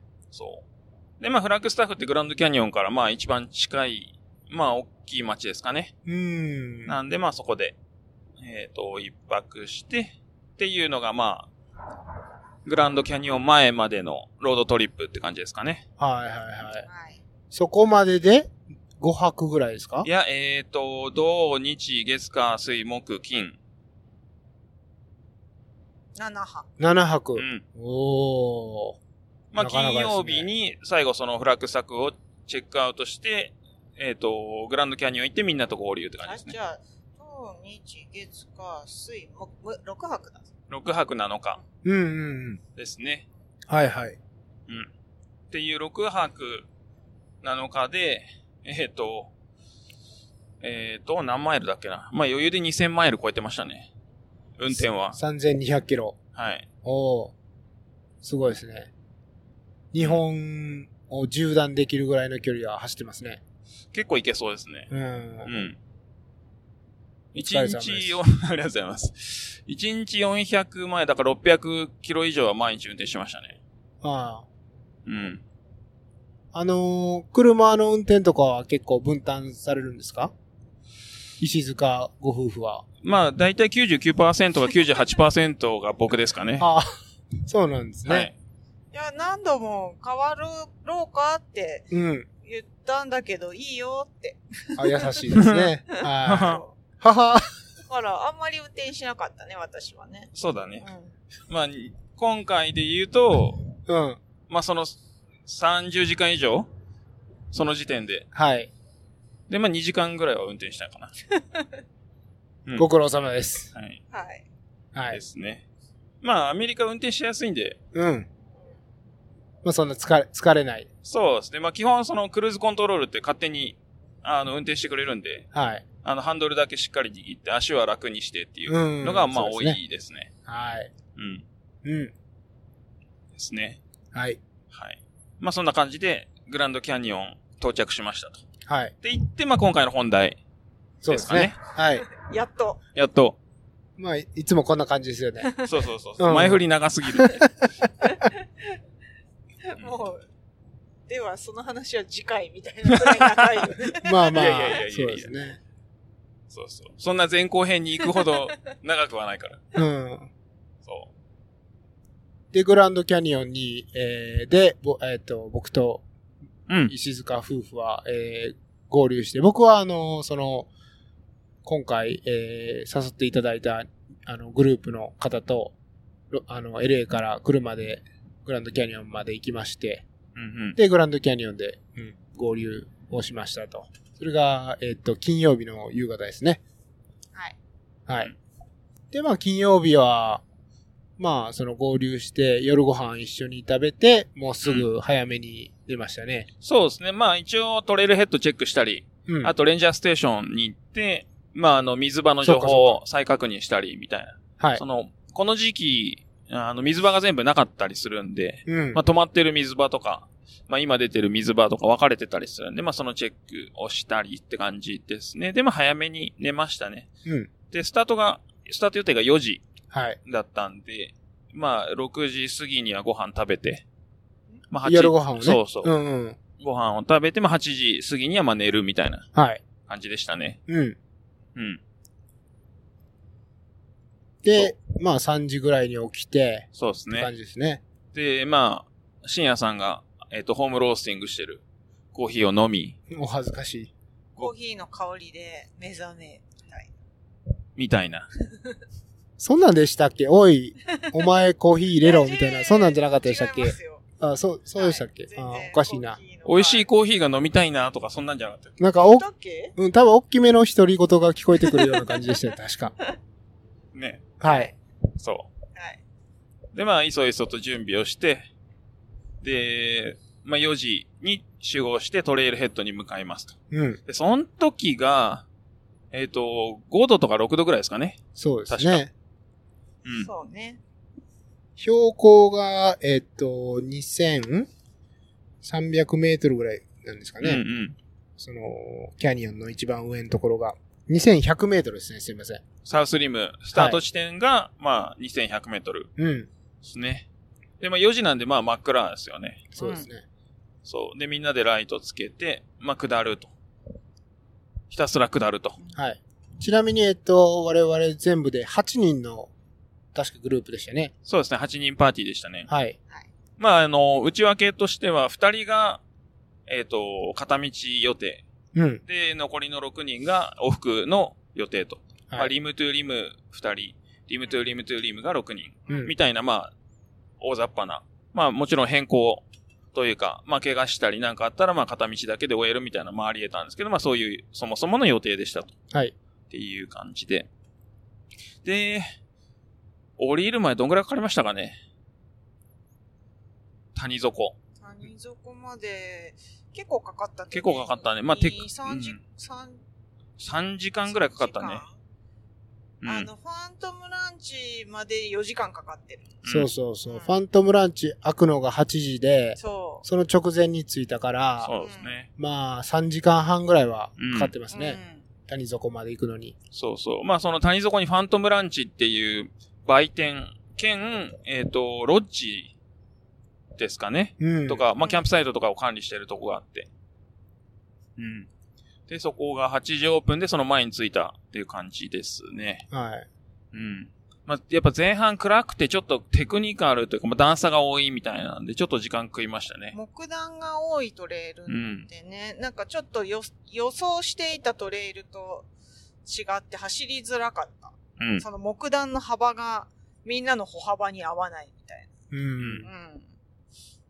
そうですね。うん。あと、水切りの石がね、出っ張ってたりとか、で、なかなか、ちょっと最初、慣れるのに時間かかりましたね。暗かったしねう。ん。うん。うんそうそう。まあその、サウスリム自体はその5度とか6度とか、まあちょっと寒い。けど、まあ谷底に降りてしまえば、ちょっとずつ暖かくなってって。で、標高も下がるし、風も弱くなって、まあ暖かくなっていくんで、まあほぼ T シャツ短パうんンで動くみたいな感じなんですけど。うん。うん。ですね。で、まあそのファントムランチっていう谷底の売店に着くちょっと前ぐらいにまあ夜が明けてというか。そうですね。うん。あそこ良かったですね6時半ぐらいですか、うん。確か7時前とかだったと思うんですけど。はいはい。で、明るくなってきてライト消して、うん。で、川渡ってファントムランチ着いて、うん。うん。川っていうのは、コロラドリバコー。ロラドリバーですよね。はい。。うん。コロラドリバー、なかなかね、広いんですよね。 うん。まあ、その場所によって全然違うんですけど、グランドキャニオンのコロラドリバーは、3、40メートルぐらいありますかね、幅。もっとあるのかうな、んもっとあるんじゃないですか ?50 メートルぐらいうん。ですかね。うんそう、あってそれ。を二郎さん泳いで渡ったんでしたっけそうですね、泳いで渡るつもりでした ね。いやいや、そう、そうじゃないですけど、うん僕が、その、初めて、リムトゥーリム、まあ、関連の、えっ、と、動画を見たときに、うん。あの、たまたまエクストリーマーの人で、はい。あの、コロラドリバーを渡って、泳いで渡ってリムトゥリムをするっていう人のを見ちゃったんですよ。はい。で、あの、それが普通なんだと。うん。それが正規のルート。そうそうそう。それが正規のルートで、まあそうするしかないんだと。規。うん。で、まあ僕泳げないんですよね。はい。単純に。うんまあ鎌倉育ちですけど。はい。はい。泳げないんで、まあこれはできないと。うん。まあ、なので、リムトゥリムは僕の中では、まあ、できるものではないと思ってしまったんですようん。だけど今回まあそのリムトゥリムやるよっていう話になって、いや僕泳げないからいけませんと。って言ったら、うんちょっとみんなポカーンとしてて、ですよね。こいつ何を言ってるんだと。泳ぐとこなんかないよはいそうそうってね。そなう。何の話あの、橋ありますけど、みたいうな。ん。誰でも当たれる橋ありますけど、みたいな。それこそ、おっきいおっきい、あの、バックパック持ったハイカーの方たちそうそうそうそもう渡れるよう な、ちゃそんんとしなたーって橋言っがありまてす。からね。うん。そう。っていうので、ああ、じゃあできるんだと。っはい。ていうのもあって、まあ参加したんですけど。うん。で、まあ、泳いでませんと。あの、すごいんですよね。僕はまあ幅も広いんですけど、流れも強いんで、そうですね。まあ泳ぐとか、まあ結構正気の沙汰じゃないんですけ ど。はい。よかったですね。死なずに。そう、ラフティングとかをワイルドにできるようなレベルの川ですからね。そうですねう。ん。うん。そう。そんな、おまけ情報。はい。で、そのファントムランチっていうのはど、どれぐらいなんですかね距離、距離で言うとえっ、と、スタートから10マイルぐらい、うんえっと、16キロぐらいですよね。そうですね。うん。ざっくり言うと。うんうん。で、高低差が、えっと、1300メートルぐらいですね。うん。はい。ちぐなみーにんとちな下がみりにま全す。長は全長。えっ、と、まあ、地図的に言うと37キロ。片道がですね、うんその、だからサウスリムから下がって、ノースリムまで上がるのが37キロ。うんはい、うんですね。まあ、それのうちの16キロ。はい。だから、そのサウスリムから、まあ、谷底のファントムランチまで行くのが、まあ、16キロ。まあ、ちょっと短め。はい。で、えっ、と、ファントムランチからノースリムに上がるのが、まあ、大体20、うん、ちょっと、うん。みたいなはいはい。感じです。そそううでですね。すね。うん。でも基本、その川沿いというか、クリーク沿いのなだらかな道が、ほとんど。ボトムのところはほとんどでしたね。うん。うん。そうですね。まあ、シャた、多少のシャドウはあった、あったけど。うん。うん。そうそまあでも基本的には、えっと、その、8人のグループで、まあ一緒に行動う。しそうて、そうん、まあちょっと早い人たちは、ちょっと走って先で待ってたりして、うん。そうですね。はい。う。そ私はもう最初から片道の予定をしてたので、うん。あの、帰りに景色が見れないから、はいはいはあの、行きに堪能しなきゃと思ってい。、うん。割とゆっくり写真撮ったりしながら。う。うん。まあみんな写真撮ってましたけどねう。ん。うう。ん。そうそう。で、あと、えっ、と、そのファントムランチからノースリム側に上がる途中に、まあちょっとそれないといけないんですけど、うんあの、リボンフォール、リボンフォールズですかねはいっ。ていう、まあ滝があって、まあそんな大きくないんですけど、まあ、うん滝があって、そこでまあみんなでちょろっと遊ぼうと。はっていうので、まあ、寄り道して。うんまあ、そこがすごい良かったですね。い。よかったですね、あれ。水浴はびしてね、みんなね。い。はい。すごい良かった。うんなん、か、ハイライト。うん。コロラドリバーに続くハイライト。うん。うん。すごい滝の裏側に回れるんですよね。そうそうそはう。で、滝行みたいなのもやろうと思えばできますしね。うん。うんい。で、やったじゃないですか。みんなやりましたね。やりましたうねん。びしゃびしゃになって。はいはい。まあちょうど結構暑かったんで、そうち。ょうどよかったですめよっね。ちゃ気持ちよかったですうね。ん。滝がね、2段みたいになってて、そうそ上の段に私たちは上がって、その滝の裏に回って、う。うん。で、その滝、滝壺っていうか、1段目の滝壺、ん上の滝壺に入るみたいうん。な、うん、そうですね。感まあじでしたね、滝壺っていうよりは滝壺ではないなね、なんていうの岩に岩に当落たっちてるところ、ううんん。そうですね。そこの岩に立って水浴びるみたいうん。な。なかなかできない経験です、ね。なかなか滝の裏にね、ね行ってえ、うん水かかれるってないですからね。うん。ね、日の当たり具合によっては虹も出て綺麗で、う。うんん、よかった、あそこ。すごい良かった。まあ、ちょっと横道というか、あの、メインルートから外れたところにあるんですけど、うんまあ、。すごい良くて。はい。うだいぶ遊んでたね、そこで。うんちょっと1時間ぐらいいましたね。ん。うん。まあ、本来リムトゥーリムトゥーリムやる人はそこは寄らないで寄らなすよね、いやっぱり。うん。うん時間がかかっちゃうし、余計に。うん。で、まあ、そこから、まあ、また上りですね。ひたすらノースリムに向けて。うん。うん。ただただ登ると。うん。本当にひたすら登りましたね。うん。で、まあちょっと水場が少なかったっていうのもありますけどね。そうですうね。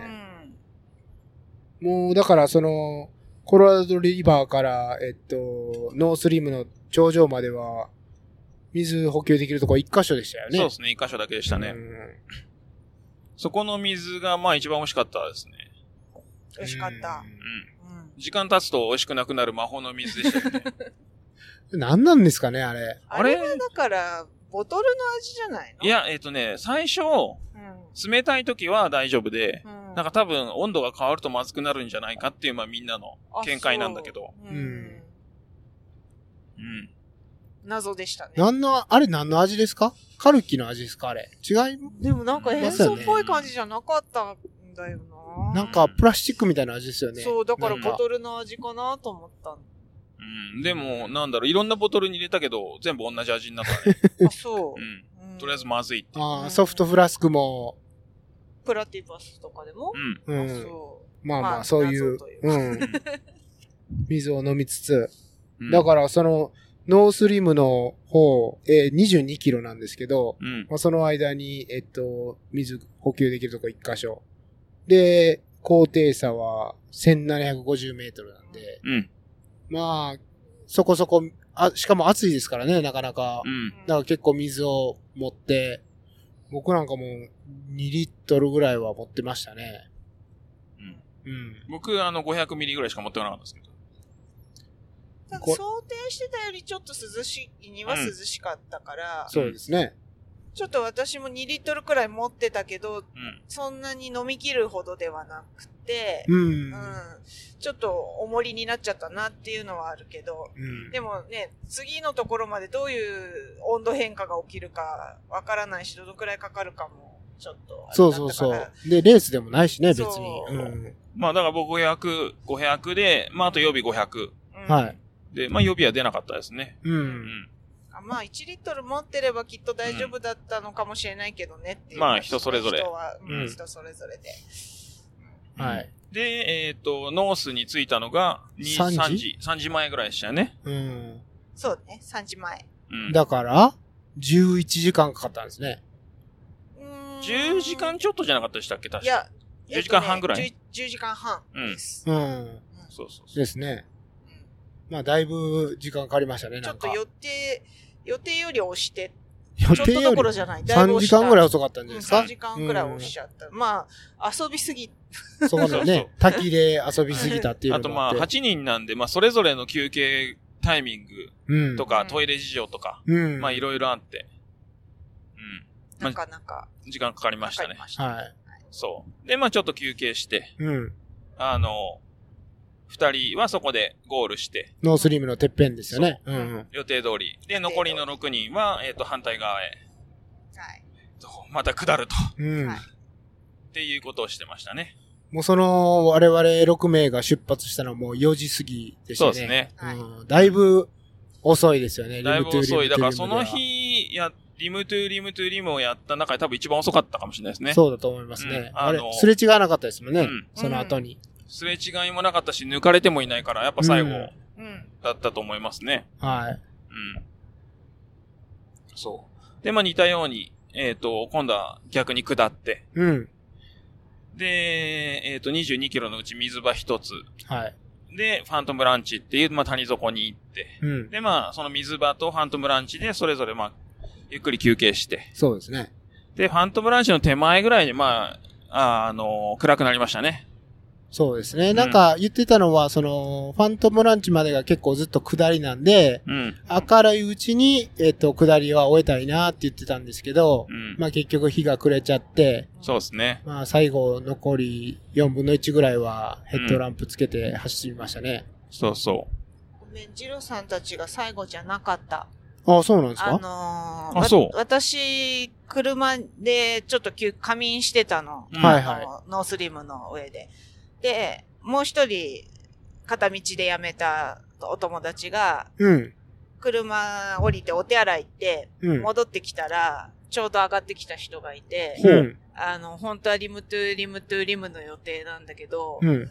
あの、もう無理だから、 乗せてくれないかって言わ れて、はいはい。で、いや、あの、今、他のメンバーが、あ、そう、それ言わなきゃいけなかったね。サウス、サウスに車を止めて、ハイキングをしてるお友達が別にいたから私はそれに乗せてもらえるそもそもの予定だったんですよ。ノースに車を止めあ、てるノでしース、ょノース、ごめうんん、ノースに。ノースに車を止めて、うん。あの、ノース側をハイキングしてるお友達がいたから、それ、その車に乗せてもらえる予定だった。だからその車の持ち主とかを含めるともう乗れる余裕がないので、はいはい。そう、あの、ごめん乗せられないんだよって言ったら、じゃあ頑張っていくって言って、うん。あの、もう一度、袋もい行った人たちがいました。何人組でした、それ。それね、覚えてない、2、3人なんじゃないかな少ないと思う。乗せてくれって言ったんだから。うん。うん覚えてないそうなんでですね、その。すえだから抜かれてないってこと。抜かれでてもな、いの。でも僕すられ違ってるはずですよね。すれ違ってるはず。うん。うん。男性3人、2、3人ですかうんとね、私は見てない。うん。あちゃなんとるほど。うん。記憶にないですね。。うん。あ、そうう。うんん。乗せてくれってまあいう人がいた。ランナーっぽい感じの人たちとは会ってないですよあ、ね。そうん。覚えてないというかんそう。ですね。う。うーん。ガチまあ、ガチランナーみたいな、あ、見てないんですようね。んか、あれかもね、その私たちが休憩してる間にもう来てたのかもしれないね。そうで、ね。ジロさんたちが出てって、そのあ後に言われてるから。なるほど。もう、そこの場所にはいたのかもしそう確かに休憩とかしててうんうん。れない。なるほど。んなるほどね。うん。はい。まあだから、ぼ 僕らの行動かなり遅かったと。うん。はうい。んまあ、ドベか、そブーうですねビー。か。はいはぐいはらい。いのそんなくらいの感じですね。うん。はい。で、えっと、暗くなる前に差が洗おうと思ったけど、結局4分の1まあは間に合わなかったですねライトうん、うんまあ、できる限り下りをライトなしで、ライトいらない状態で下り切りたかったですね。そうですね。そうう。んで、まあちょっと舐めて、まあライトつけて、うん。っていう感じですね。はい。で、まあ、ファントムランチでまた休憩して、で、今度はサウスの上りをひたすら登ると。うん。そうですね。うん。まあ、に同じように16キロ下ってきたことを、まあ16キロ登り返すっていう。はい。だからもうそのファントムランチで、えっと、夜の7時か8時ぐらいだったんですかね。そうですね。 8 8時過ぎてましたね。真っ暗でしたもんうね。ん。なかなかきつかったですうね。ん。うん。そうですね。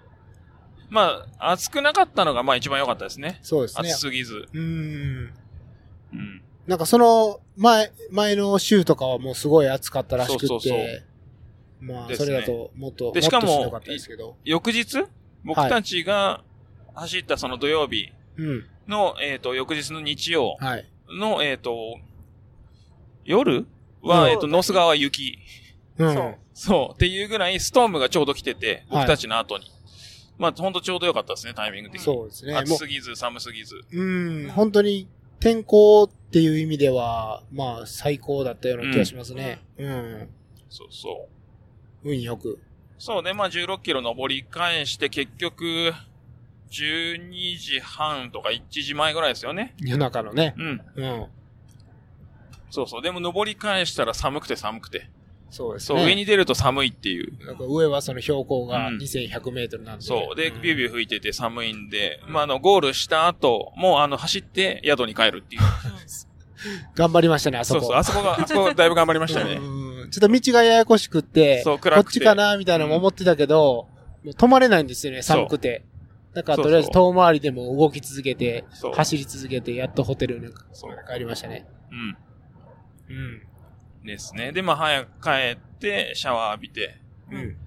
で、ラーメン食べ て、ビール飲んで、夜中にね。で、深夜さんはコーヒー飲んで、コーヒーも、 そうですね。ちょっと だけ。はい。うん。そう。で、まあ、ちょっと帰りはみんなバラバラになっちゃったんで、それぞれ帰ってくる友達を待って、うん。ですね。はい。はい。で、まあ、全員無事帰ってきて。そうですね。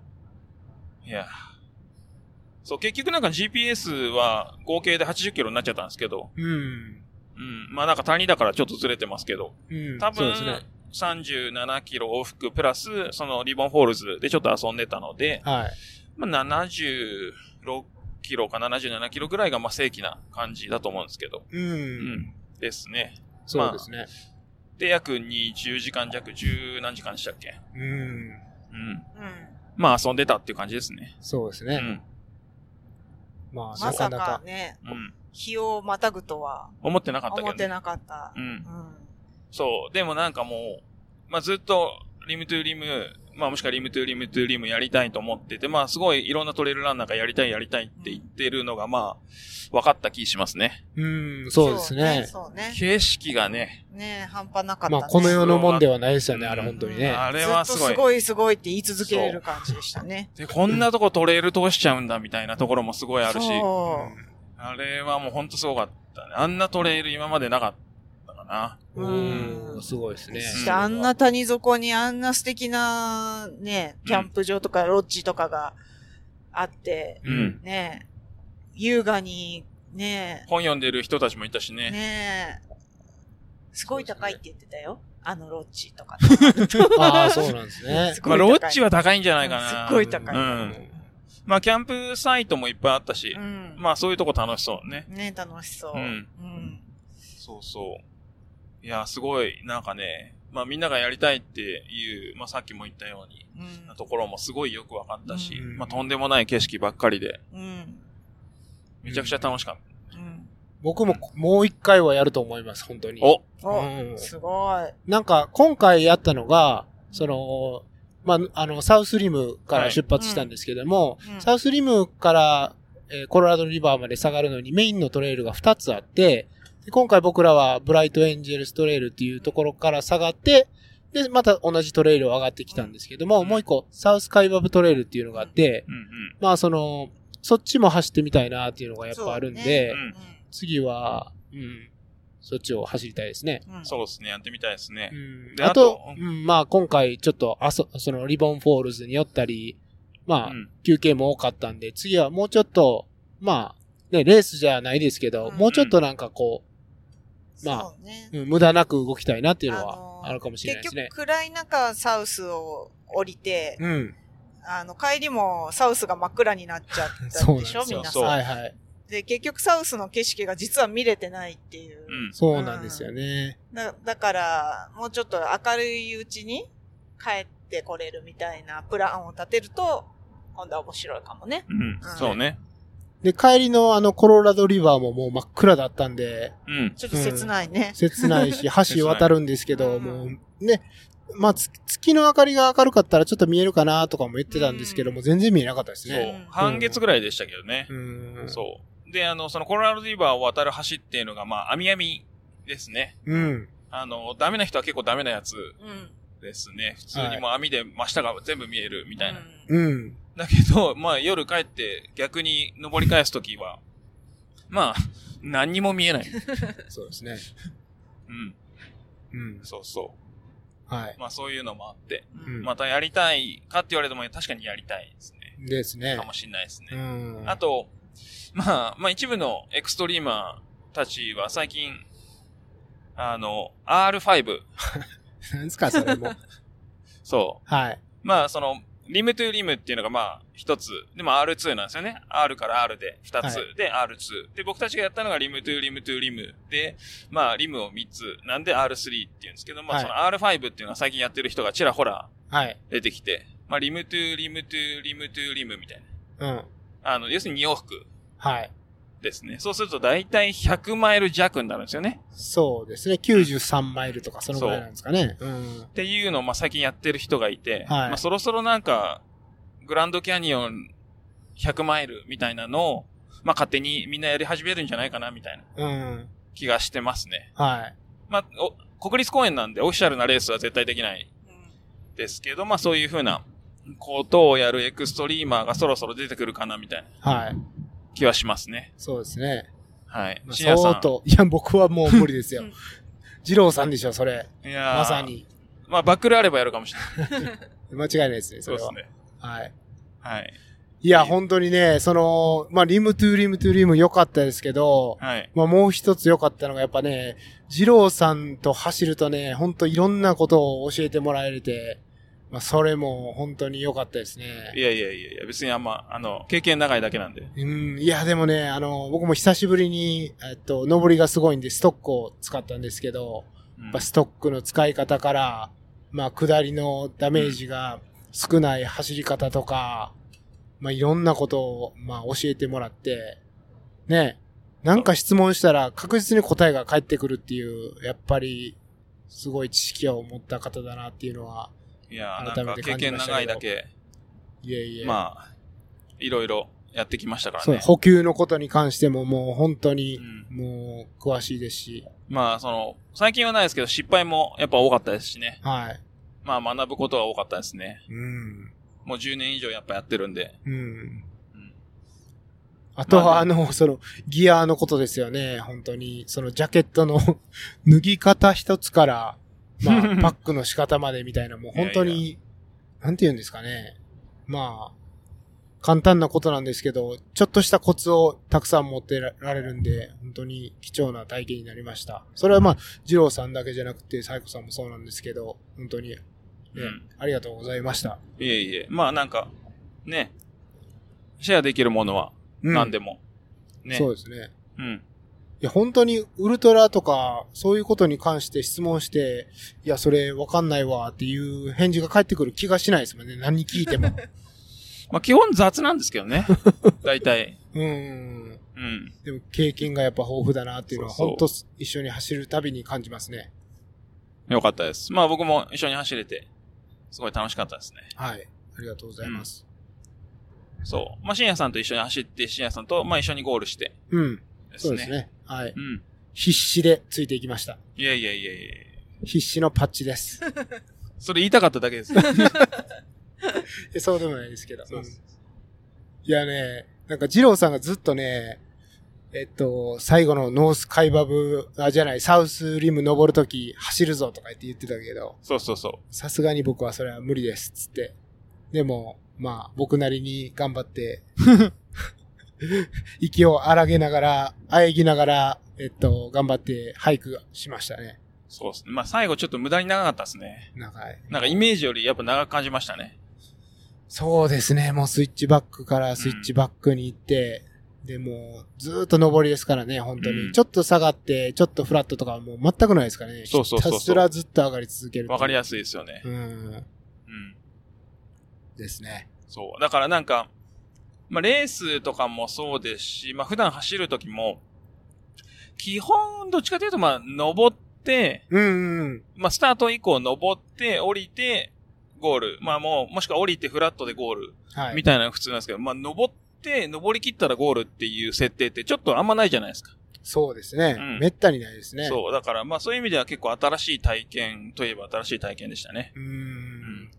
まあ、だからその登り切っちゃえばゴールっていうのが分かってるんですけど、それがもう遠くて遠くて、ちょしっかもと、、しかも真っ暗で見えないみたいそなうそうそうそう、うん全然見えないっていう。うん。そう。で、ちょっと明かりが見えると勘違いするっていう。うん。そうですねう。ん。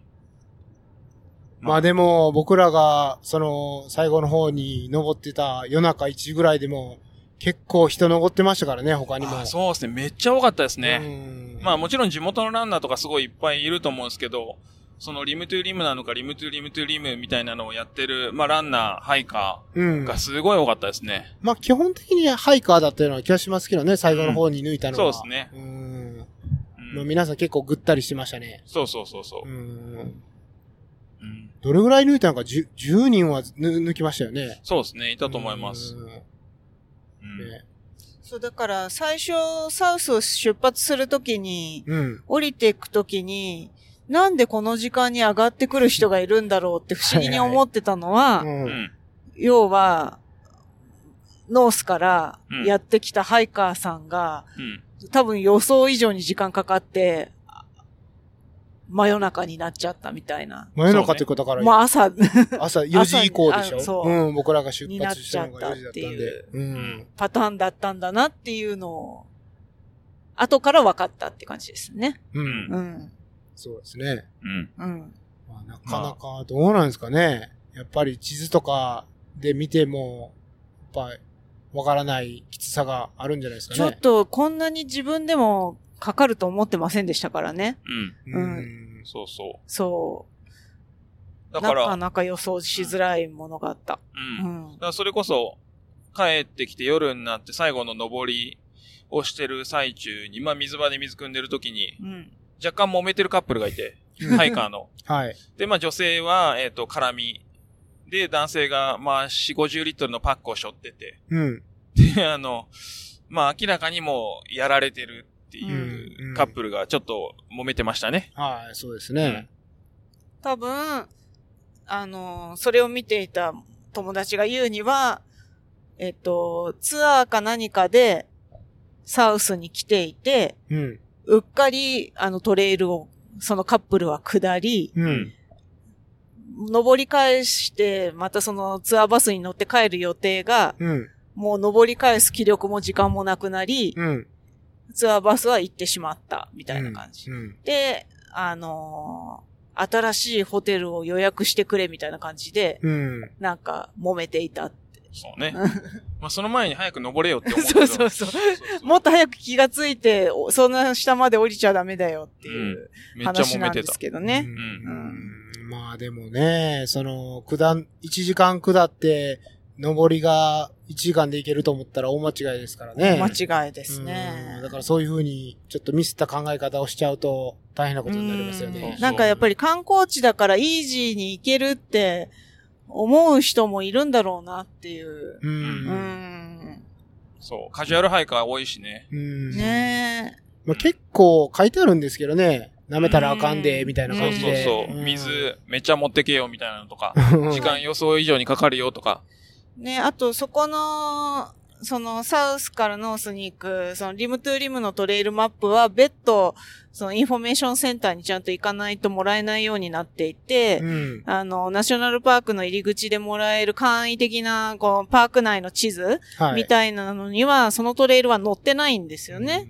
だから、なんか、安易に降りていくべきではないんだけど、やっぱみんなが降りてってるから、そうねね。ついてっちゃう人がいるんだろうなっていですかう。らね。でも、あんだけ大きいバックパック持ってるってことは、結構備えていってるような気もするんですけどね。うん。あ、そっか。うんん。でも彼女は半袖かなんかで絡みだ半ったっ袖て。タイツ1だったね。うんまあ、ね、他人のことなんで、あれ、そんなうに、んあんまり、まあまあ、聞く耳立てることもし、しないようにしてたんですけど、ね。めっちゃ揉めてたから、嫌でも入ってきましたね。うんいや、だって僕らの真横に座っそうてそうそう、トランシーバーで誰かと揉めてましたからね。そじゃあでもトランシーバーを持ってた時点である程度は準備してたってことだよう。ね。いや、ツアー会社から渡されたんじゃないああ、多分。なのか。そうまなあんちだょ謎っがとわからないけど多ね。ですねううん謎ですね。うん。うんあの、その、グランドキャニオンの入り口でもらえるパンフレットとかにもなんか、うんあの、熱中症で、嘔吐して るそうそうそうそう。絵が書いてあるんですよね。そううんうん暑いから、降りると、どんどん暑くなるから、うんね、やっぱり上が涼しくて、そうね。うん、水とか少なめに持っうてん下がっちゃうと、もう大変なことになるからね。うん。うん。そうそう。だから、それこそ、あの、僕たちが、えっ、と、ノースからサウスに帰ってくる時の、えっ、と、一番谷底のファントムランチは、深夜さんと僕は、あの、普通に、まあ、T シャツ短パンで、うん。普通にいられましたもんね。そうですね。んそう。だけど、サウスリムに、あの、トレイルヘッドに戻ってきた瞬間、もう凍えるみたいな。ううんんもう。寒い寒い寒いっつって。うん気温差がね、んそれだけあるから。そう。あと上はすごい風がね、抜けるというかうん、風ビンビン吹いてましたからね。そうそう。だからそれこそ、深夜さんが話したランナー、ハイカーだと、うん。あの、谷底が、えっ、と、40度後半になったんですよね、前日。そうですね。はい。って言ってましたね。そうそう。でも、多分、スタートのサウスリムかノースリムは下手したら、まあ、れ0度近辺うん。ですもんね。そうですね。そう考えたら、とてつもない温度差ですよね。うん。そうそその上と下、うん朝と昼っていうその差で。う。で、まあ、下れば下るほどというか、まあ、上がってもそうですけど、地層の変化とか、そういうのもあって。うん。そうですね。うん。まあでも、結構トレイルの真横にちょっとちっちゃめの川が流れてたりして、うん。まあ、もしむちゃくちゃ暑くなったらそこにちょっそうとです飛ねび,、飛び込むというか、ね、そこうでんまあ、いけなくはな行い。水もできるね。し、うん、うん。そうなんかそういう意味では安心感みたいなのはありましたけどね。図書もまあそこそこありますしね。うん、そうですね。ちょっとだけですけど。はい。まあでも、いい体験でしたね。いや、バケツリストチェックですね。はい。僕はいもです。よかったです。よかったです。うん。はい。っていう、まあ、車中で今、帰りの うん、撮ってますけど。いいですね。ちょっと前後左右をトラックに挟まれて若干。左にはとてつもなく長い貨物列車が走ってますね。夕日の中、おーいいですね。荒これ野の中。荒野の中。そして僕の運転も家に着く頃には多分3000マイルぐらいになってるんじゃないか と。9日間で3000マイル。 3000マイルって言ったら本当にあまの、あ4800キロ。アメリカの、えっと、東海岸から西海岸までまのあ距そう離でですすね。ね。ちょっと足りないぐらいですよね。うん。まあなかなか行きましたね。うん。はいはい。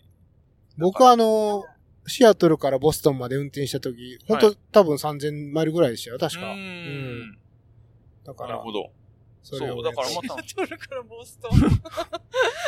まあ、ひ引っ越しでしたけど、それはう。んうん。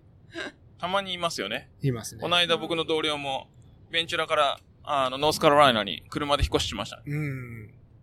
それもっとあります。3500とかあると思うんですそうそうね。そう斜めなんで。まあでも9日間で3000マイル。まあ昨日はほぼほぼ運転してないんですけど、そうですねまあ実質4日間。で、うんまあ、えっ、と、グランドキャニオン入れると8つのナショナルパーク。はい。まあ僕たちは行って。うん。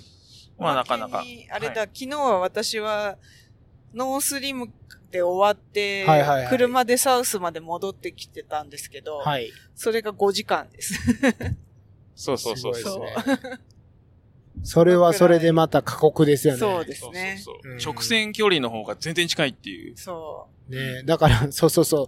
リムトゥーリムを走ればそ37キロう。うん。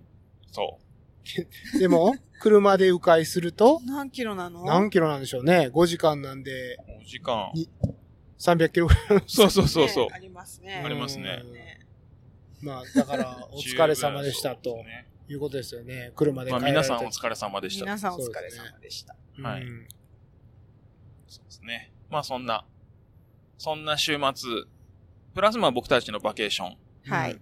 でしたね。はい。はい。楽しかったですね。はい。はい。まだね、帰るまでがそうね。旅ですから、安全運転で。はい。この放送が無事お届けできるように。確かに。はいかに。そうじゃあでねすね。、キャードーンみたいなのが入ると大変なことにそうなでるすんで。ね。あとはい100、えっ、と、150マイルぐらいですかね。まあ深夜さんドロップするまで。はい。はい。そうですね。 2時間半、3時間ぐらい。はい。はいはい。まあ無事に運転して帰はいって、はい。これをお届けできるとはい。ようにしたいですね。ははいい。はい。そんなとこですかね。そうですね。はい。じゃあ、楽しかったということで。お疲れ様でした。お疲れ様おでした疲。れ様でした。まあ、業務連絡ですと。まあ、あの話をまとめた内容とか、あと、まあ、いろいろ国立公園とかグランドキャニオンすごいって言って、まあ、言葉だけだったんで、あと、まあ、語彙力的な問題もありますんで、あの、いろんな写真を小ノートに貼り付けようかなと思ってます。で、その小ノートは、えっ、と、note.com スラッシュオフトレイルトークで見ていただけます。まあ、あの、綺麗な写真多分いっぱい撮れてるんで、ぜひ見てもらえたらいいかなと思いますと。で、まあ、あと、えっ、と、感想フィードバックなどあったら、えっ、と、ハッシュタグ、オフトレイルトークをつけてポストしてもらえると非常に嬉しいです。よろしくお願いします。はい。では、最後まで聞いていただいてありがとうございました。また次回、ありがとうございました。ありがとうございましあたり。がとうございました。イェーイ。イェイ